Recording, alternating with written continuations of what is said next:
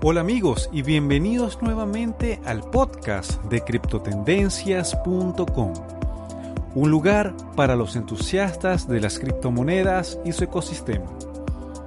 Quien les habla, el anfitrión de este espacio, Franklin Roldán. Luego de un breve receso, iniciamos lo que para nosotros es la segunda temporada del podcast para traer a ustedes entrevistas e información del acontecer del ecosistema cripto. Como siempre amigos, en cada episodio quiero invitarles a que visiten nuestro sitio web criptotendencias.com. En redes sociales pueden ubicarnos en Facebook e Instagram como arroba criptotendencias. En Twitter arroba cripto-t y en Telegram pueden encontrarnos como arroba criptotendencias. Sin más preámbulos, iniciamos el episodio.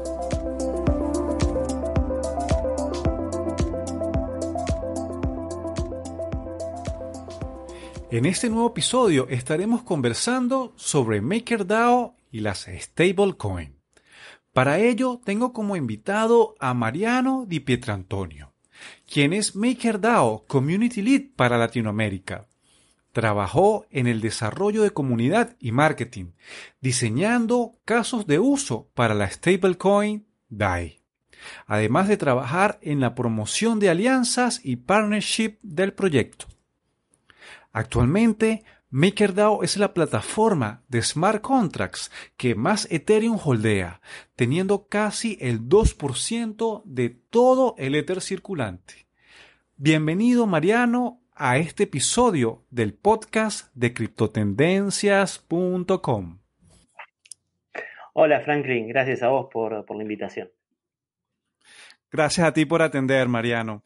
Eh, Mariano, bueno, quisiéramos que entráramos ya en lo que nos atañe en este episodio del podcast, que es conversar sobre MakerDAO, su historia y todo lo que tiene para ofrecer a los criptoentusiastas.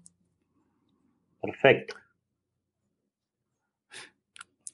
Cuéntanos un poco sobre la historia de MakerDAO, cómo nace el proyecto, dónde se origina el proyecto.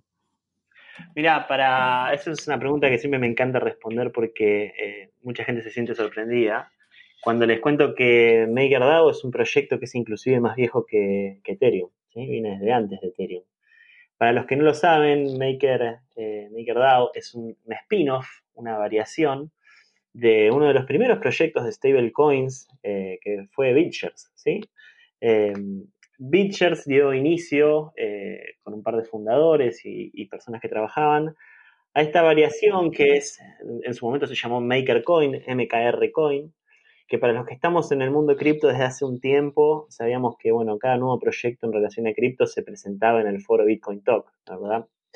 Eh, y para los que les gusta hacer un poco de análisis forense, van a ver que en el 2015 eh, se presentó este proyecto, se llamaba MKR Coin eh, y explicaba un poco las bases de lo que era lo que hoy se conoce como MakerDAO, ¿sí? Eh, lo, bueno inclusive de esto, o lo curioso, es que tampoco Maker hizo una ICO, ¿sí? Que, eso es algo como que eh, a partir de lo que fue 2016 y 2017 era todo como un boom. Maker llegó a ser lo que es hoy sin hacer ningún, ningún tipo de crowdfunding. ¿Y dónde se, dónde se origina realmente este, el, proyecto, Mariano? El proyecto nace de. Claro, el proyecto nace lo que sería eh, con, dos personas, que es Rune Christensen, eh, el CEO y uno de los cofundadores, que él está basado en Dinamarca, y Nikolai, que él está basado en Rusia. ¿sí? Eh, ellos dos, Nikolai ya venía trabajando en, en Bitchers y bueno, tenían esta idea de, hacer una modificación del sistema, mejorarlo en ciertos aspectos, y ahí es como nace, como nace Maker, ¿no? sería una, cofundación entre, entre Rune y Nicolai. ¿Y cuál es, cuál es el objetivo principal de Maker? El objetivo principal de Maker es la creación de una stablecoin eh, totalmente descentralizada, ¿sí? Y que pueda mantener eh, una baja volatilidad en su precio en relación al dólar, ¿sí? ¿Por qué decimos el dólar o por qué se eligió el dólar en este caso? Porque el dólar es, eh, más allá de todo lo que se puede hablar ¿no? de, esta moneda, es tal vez la reserva o la moneda internacional más conocida que hay ¿sí? y la de más uso. Entonces tenía bastante sentido seguir a este, a este activo en su precio, eh, a diferencia de otros. Pero igualmente esto no quita que el día de mañana se puedan hacer otros eh, tipos de activos, como por ejemplo el, el Eurodai o el Euroyen, el Eurofranco suizo y así sucesivamente. Mariano, me gustaría preguntarte, sobre todo a manera de ilustrar para los que no puedan estar familiarizados con el tema, ¿qué es un stablecoin y cuál es el beneficio en el ecosistema cripto? Perfecto, perfecto. Sí, mira, siempre se dijo que para, o, se dijo, o al menos uno, uno es lo que lee, ¿no? Eh, que uno de los primeros grandes pasos para una adopción total de todo este mundo cripto es una, moneda que sea relativamente estable, que sea descentralizada, que sea resistente a la censura, que sea programable, o sea, todo un montón de, cuestiones. Inclusive siempre me acuerdo de, de, una frase que en el 2009 el gobernador del People Bank of China dijo, que, que, decía más o menos así, es el, objetivo de la reforma del sistema financiero mundial tiene que ser la creación de una moneda que esté desconectada de las naciones. ¿sí? ¿Por qué? Porque al estar desconectada de las naciones no vas a tener todos esos vaivenes que, que, tienen las monedas que están presas de sistemas políticos, ¿verdad? Que devaluaciones, que, que censura, que no transferencia, que eh, sanciones, etcétera. Y bueno, un poco la idea también nace desde eso, ¿viste? Hoy una stablecoin necesita ser eh, un tipo de valor que pueda ser transferible, ¿sí? que no pueda ser censurado, que pueda ser divisible y que sea reconocido por todos como un, resguardo de valor. O sea, que no es porque vos la puedas tener 10 días su, valor eh, cambie, ¿sí? porque entonces ahí ya, ya no cumple una función que es primordial para, para un elemento para ser usado como, como una moneda de, de cambio, ¿no? Eh, después, obviamente, tenemos diferentes tipos de, stablecoins, pero MakerDAO sí está muy centrado en hacer un stablecoin que sea descentralizado. Mariano, me gustaría consultarte cuál es la base fundamental de un stablecoin como DAI. Mira, en cuanto a bases fundamentales tenemos, diríamos, como varios tipos de stablecoins, ¿sí? De hecho, vimos que, bueno, en el 2018 fue prácticamente un boom, ¿no? Eh, en relación al nacimiento de proyectos que, que tenían que ver con stablecoins. Eh, para, hacer una descripción fácil, a mí me gusta siempre hacer como dos veredas, ¿no? De un lado tenés las stablecoins centralizadas y del otro lado tenés las stablecoins descentralizadas. Por el lado de las stablecoins centralizadas, son las que conocemos como, bueno, Tether, TrueUSD, Paxos, Gemini y todo ese tipo de, de monedas. ¿Qué, ¿Qué, es lo que hacen? Ellas emiten ¿sí?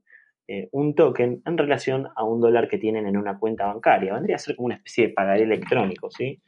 Vos cambiás ese token por dinero eh, y el token se destruye, o si querés un token, vos les envías dinero y ellos te dan un token.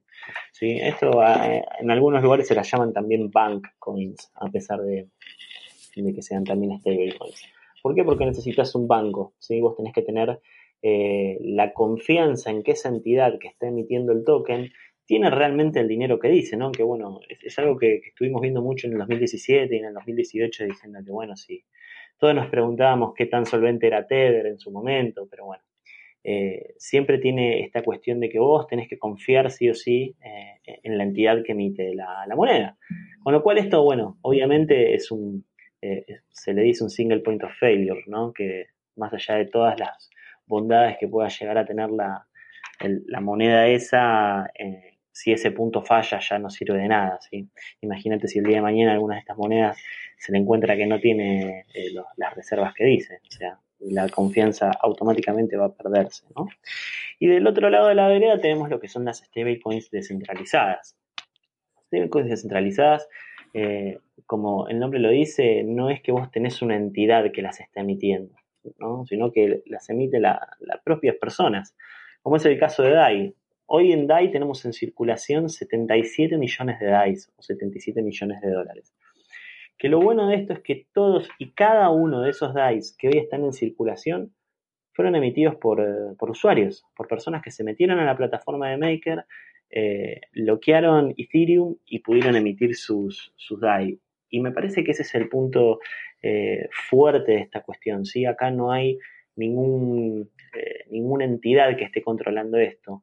Y es por eso mismo que entre de las cosas que me parece sensacional es que vos, vos podés hacer una auditoría de cuántos DAI hay en circulación, cuánto colateral respaldan a esos DAI. Puedes ver todo el sistema eh, todo el funcionamiento y la salud del sistema directamente desde una página web. Mariano, entonces eh, la principal diferencia reside en la descentralización, que es el objetivo principal de blockchain, ¿cierto? Exactamente. Aparte hay, una cuestión que yo no sé si muchas personas saben, pero eh, el tema de las stablecoins centralizadas siempre van a ser, van a ser em, susceptibles de censura, ¿no? Eh, cualquier eh, orden, cualquier eh, cuestión regulatoria que tenga que ver con, este tipo de, mercados, estas empresas son vulnerables a ello. La semana pasada hemos visto que, bueno, que la empresa Gemini frizó varias cuentas de, de diferentes usuarios con lo cual, imagínate que vos sos una persona en Filipinas y que le tiene que transferir cierto dinero a otra persona en la India, suponete, ¿no? ¿Tiene sentido que vos tengas una cuenta o que holdees un token el cual pueda ser censurado a distancia? Yo creo que no. Claro, ¿no? Así que es, no, no es la idea. Claro, no tiene mucho sentido. Es esa la cuestión, es enfocarte y ver realmente, decir, ¿qué es lo que me conviene de todo esto. Y teniendo en cuenta siempre el peor escenario y el mejor escenario, ¿no? O sea, ambas situaciones. Mariano, eh, yo quisiera preguntarte, ¿cuál crees tú que es el principal aporte que se está haciendo desde MakerDAO en Latinoamérica para que los usuarios que están utilizando DAI vean reflejado ese beneficio en el día a día al usar la stablecoin de DAI? Perfecto, perfecto. Mira, desde Latinoamérica estamos trabajando muy, muy fuertemente en todo lo que tiene que ver con envío de remesas internacionales, ¿sí? Eh, todos los que, bueno, los que vivimos alguna vez eh, afuera y necesitamos enviarle dinero a nuestras familias de vuelta a, nuestras casas, sabemos lo caro que son estos servicios, ¿no? Eh, sin dar el nombre de empresas, siempre se quedan con un porcentaje muy alto de lo que uno está enviando. Por eso también el tema de las cripto como para envío de valores sin border eh, es, algo, la verdad que sensacional. Eh, y, Bitcoin fue tal vez uno de los primeros casos de uso ¿no? en, este, en este apartado. Pero también sabemos que Bitcoin desde ese lado, al ser una moneda tan volátil, vos tenés ciertos países que un cambio de 10 dólares, te estoy hablando que solamente 10 dólares hacia donde vos estás enviando, eh, puede ser una gran diferencia para la persona que lo está recibiendo, ¿sí? Eh, con lo cual, si bien eh, era posible que vos le envíes dinero, por ahí no era la forma más eficiente, ¿sí? Porque un cambio en la cotización ya hacía que la persona que lo reciba pierda mucho. Así que bueno, ahí es donde entra, por ejemplo, la utilización de DAI, eh, como una excelente forma de transferir valor sin, volatilidad, ¿no? Vos le estás enviando, vamos a hacer un ejemplo, 30 dólares a alguien en Colombia o en Venezuela y esa persona recibe 30 dólares. No es que tiene que estar eh, pendiente del cambio, salir corriendo a, venderlo porque va, a perder valor. De hecho, otra de las cosas que, que está bueno de esto es que inclusive vos podés ahorrar en esa moneda, ¿sí? Eh, y que solamente la cambies cuando necesitas y no tener que estar constantemente en la búsqueda de ese, de ese cambio. Eso en cuanto a los casos de uso, ¿no? Eso creo que en, Sudamérica es lo, más fuerte que tenemos. Eh, después de The Maker estamos haciendo, sí, eh, iniciativas educacionales con respecto a todo el mundo cripto. Ahora el mes que viene desde Maker lanzamos un programa que se llama el Core Community Development Group, o lo que sería bueno, el, grupo central de desarrollo de comunidad, que lo que hacemos es básicamente otorgamos micro, micro grants o micro subsidios, ¿sí? para que las personas que les interese Maker y DAI puedan crear reuniones eh, en sus países, en sus ciudades, para explicarle a la gente por qué DAI eh, es mejor, por qué DAI sirve, por qué DAI es una stablecoin descentralizada y cómo funciona todo el modelo. ¿sí? Eh, creemos fuertemente que el tema de la educación es eh, el, no solo el paso inicial, sino el paso que tiene que estar mejor construido para que después sobre eso podamos obviamente trabajar en una adopción más amplia. Mariano, este, creo que habíamos dejado algo por fuera eh, cuando, hablamos también sobre los fundamentos de, Maker. Está apoyado en los CDP, ¿ciertos? Exactamente, exactamente. Parte de la descentralización es que la creación de DAI se hace con los CDPs. ¿Qué son los CDPs? Son las siglas de Collateralized Debt Position, o posición de deuda colateralizada. ¿Cómo sería la mecánica para que vos emitas un DAI? La mecánica es la siguiente, vos te metes en cdp.makerdao.com y tenés que tener Ethereum, ¿sí? Con este Ethereum vos abrís un CDP. Este CDP lo que haces es mandás Ethereum, lo bloqueas, ¿sí? Y puedes emitir una cierta cantidad de DAI según sea el precio del Ethereum. Vamos a hacer un ejemplo. Por cada 100 dólares de Ethereum que vos mandes a un CDP, vas a poder emitir máximo 66 DAI, ¿sí? ¿Por qué es esto? ¿Cuál es esa lógica que tiene atrás? Precisamente porque la idea es que vos puedas seguir disfrutando del valor de un dólar de tus DAI independientemente del movimiento del precio del Ether, ¿sí? ¿Qué significa? Y suponete que si el Ether cae demasiado, ¿sí? Eh, y a vos eh, estás al límite de tu, lo que se llama ratio de deuda colateralización, tu CDP se cerraría. No sé, Franklin, si vos alguna vez hiciste eh, en trading lo que se llama un long o un short. Sí, claro. Bueno, entonces vos viste que tenías en tu cuenta, cuando, cuando la, la posición que tenías iba en contra de la apuesta que vos habías hecho, tenés un límite que se llama margin call, ¿verdad? Que es cuando la cuenta te dice, bueno, mira, te quedaste sin dinero, te tengo que cerrar acá la posición para no seguir perdiendo, ¿verdad? Sí. Bueno, esto es exactamente igual, pero en un CDP. ¿Qué significa? Vos podés sacar DAI y si el Ether cae mucho en relación a la cantidad de DAI que vos sacaste, el CDP se cierra. ¿sí? Cuando se cierra, ¿qué es lo que hace? Vende un poco del Ethereum que vos pusiste ¿sí? para recuperar los DAI que vos sacaste y los destruye. Entonces, de esa forma, se mantiene siempre el nivel de inflación a cero en toda la plataforma. Y cada DAI no pierde ningún valor. Eh, y esto es todo automático, se hace todo vía a través de smart contracts. Eh, y es lo que, eh, lo que precisamente hace que desde que fue el lanzamiento de DAI en diciembre de 2017, con un Ethereum a 1.400 dólares, hizo que todavía el precio del DAI siga siendo un dólar, a pesar de que Ethereum cayó hasta 85 dólares hace unos meses atrás. Sí, sí, es, genial, Mariano. Aparte, aparte de Ethereum, ¿qué otros colaterales acepta DAI? Sí, eh, ahora es solamente Ethereum, ¿sí? Por eso se llama Single Collateral DAI. Pero bueno, eh, calculamos que a fin de año vamos a hacer un gran lanzamiento de lo que se llama el Multicolateral DAI, que se va a poder emitir DAI con otros, con otros tokens, ¿sí? Eh, una buena noticia para, para nosotros y algo de lo que a mí me interesaría mucho explorar es eh, esto que, que, salió el mes pasado, que es el RAP BTC, ¿sí? que es una, una DAO que recibe BTCs y emite un token eh, en, Ethereum que traquea el valor de, Bitcoin, con lo cual sería, por ejemplo, ponete a pensar, un gran colateral para emitir DAI, ¿no? Entonces, de esa forma, ¿qué significa? Que que DAI es un sistema que se puede sentar sobre cualquier token o cualquier cuestión de valor que pueda ser emitida. Y en base a eso solamente es emitir una cantidad de DAI en relación al activo que, está resguardado, ¿verdad? Sí, sí, Mariano. Eh, bueno, te quería preguntar también sobre el papel que juega DAI dentro del ecosistema de Ethereum. Mira, eso es una, muy buena pregunta y es algo de lo que se estuvo hablando mucho en la última DevCon en Praga.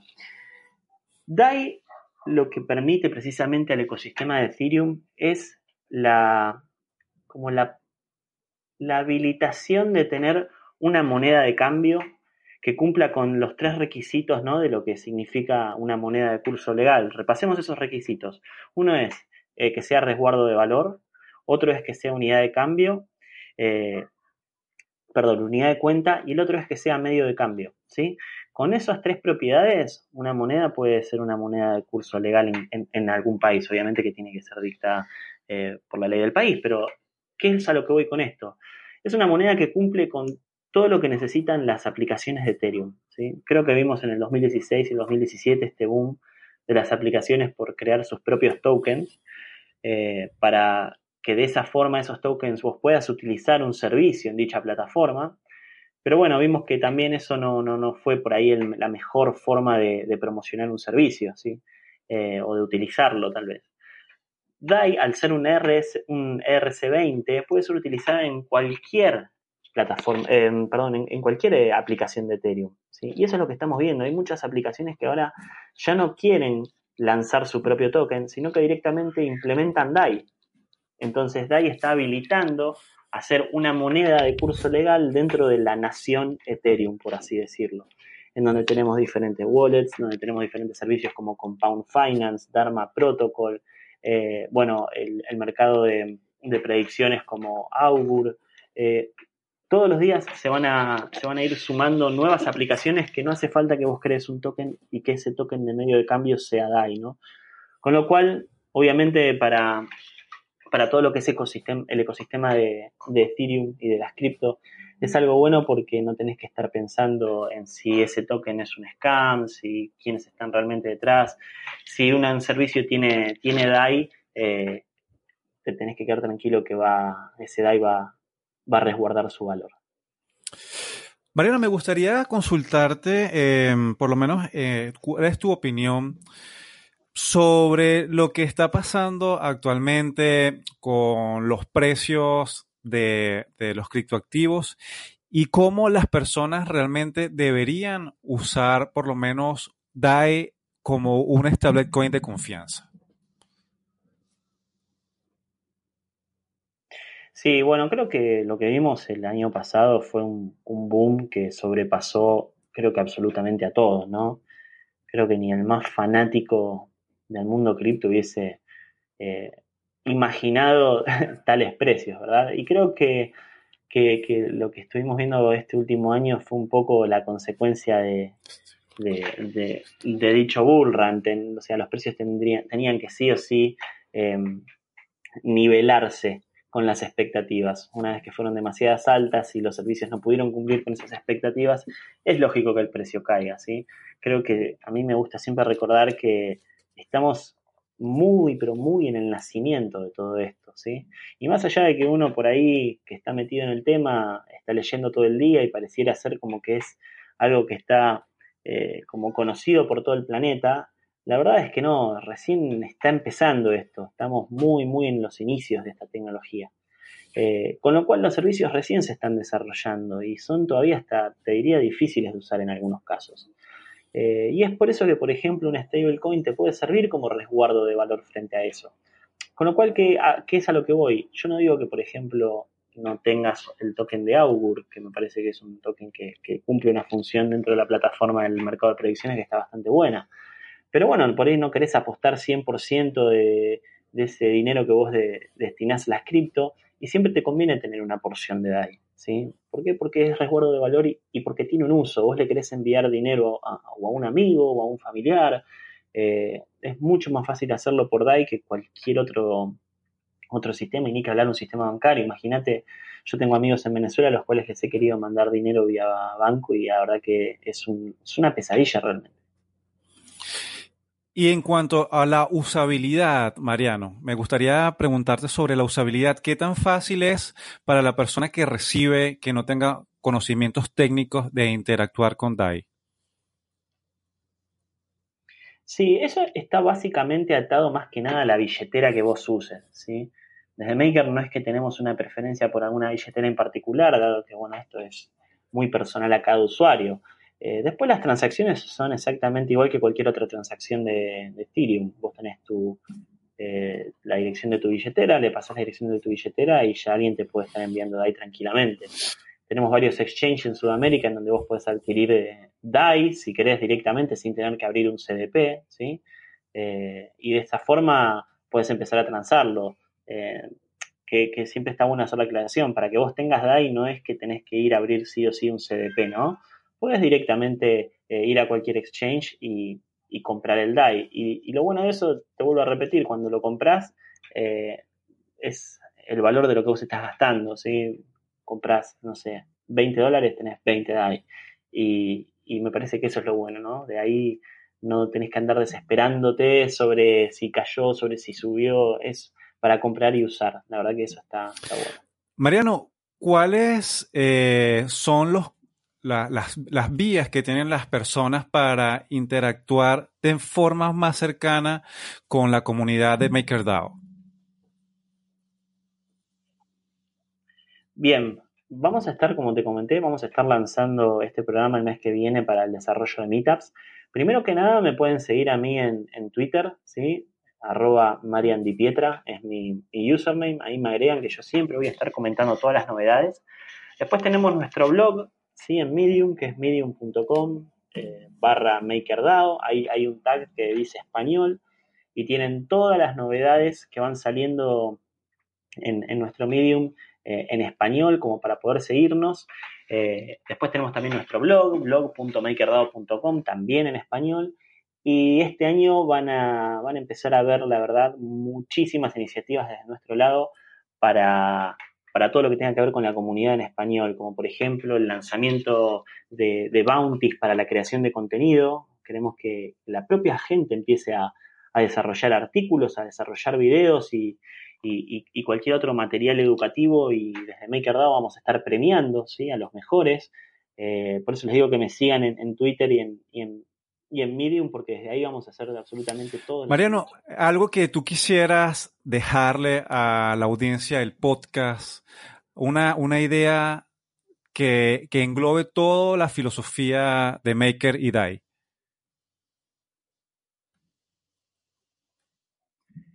Uf, qué difícil, pero bueno, la verdad que nosotros en, en MakerDAO tenemos eh, lo que serían los principios de, la fundación eh, de MakerDAO. Son, son cinco principios que, bueno, precisamente engloban eh, todo este tiempo, toda esta, si se quiere, historia que venimos desarrollando, ¿no? Eh, no solo de lo, de lo, que es Maker, sino también de lo que uno apuesta en cuanto a lo que cripto puede ser realmente a, a nivel mundial, ¿no?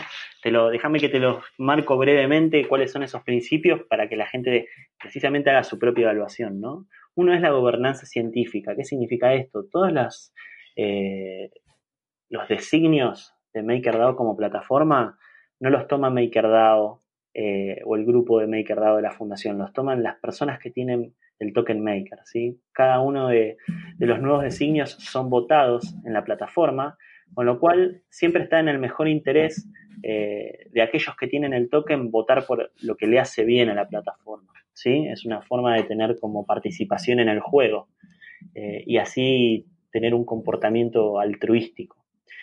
La otra es eh, lo que sería en inglés serving the underserved o sirviendo a los, a los desatendidos, que es una de las cuestiones de tener una stablecoin descentralizada, ¿no? Que es lo que habíamos hablado. Imagínate si hay alguien de Filipinas que le quiere estar mandando dinero a alguien en India, tendría que tener una cuenta bancaria, tendría que, obviamente, hacer eh, una justificación del porqué del envío de los fondos. Son un montón de cuestiones que hacen que sea difícil la transferencia de valor.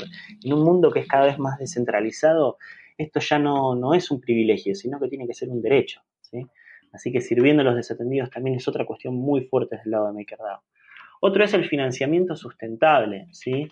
Eh, hay que tener un impacto social grande para, que tu trabajo sea loable. Y desde Maker, la verdad que el tema de ayudar a la gente a que se pueda eh, financiar, suponete que tienen un Ethereum o tienen cualquier otro activo y pueden emitir un DAI de valor estable y poder trabajar sobre ese DAI con microcréditos, eso es un, un impacto social grande, ¿no? Y de ahí viene el tema de financiamiento sustentable. la otra es la descentralización gradual.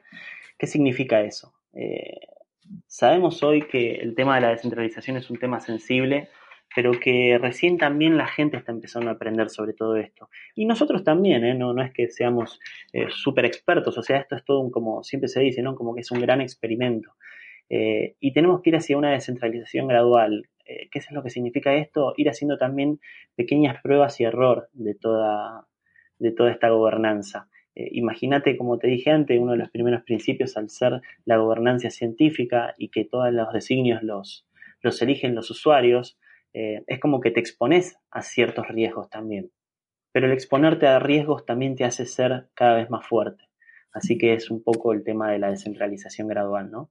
Y por último, lo que sería el desarrollo de la adopción de DAI. Desde la Fundación Maker estamos eh, no solamente plenamente convencidos de que es necesario una stablecoin descentralizada a nivel mundial, sino que vamos a apoyar en, este, en todos los programas que existan para, para el desarrollo de adopción, como les comenté, eh, la iniciativa del Core Community Development Group, que vamos a empezar primero con, las meetups y los desarrollos de, diferentes reuniones y luego con la creación de contenidos y así sucesivamente. Ladrillo por ladrillo vamos a ir apoyando cada una de las iniciativas que sirvan para, para promover DAI. Este, para, para concluir, me gustaría dos cosas que nos digas esas vías de contactos nuevamente para que las personas que están interesadas en saber más de Maker puedan comunicarse contigo y además que nos digas cuál es para ti lo más maravilloso que tiene el ecosistema cripto y cuál es ese, eso, eso que atrae a las personas según, según tu, visión. Perfecto, perfecto. Para comunicarse, bueno, les dije que soy muy activo en Twitter. Eh, mi mi username es arroba mariandipietra. Ahí van a tener siempre las últimas novedades de Maker desde todos los ángulos del planeta.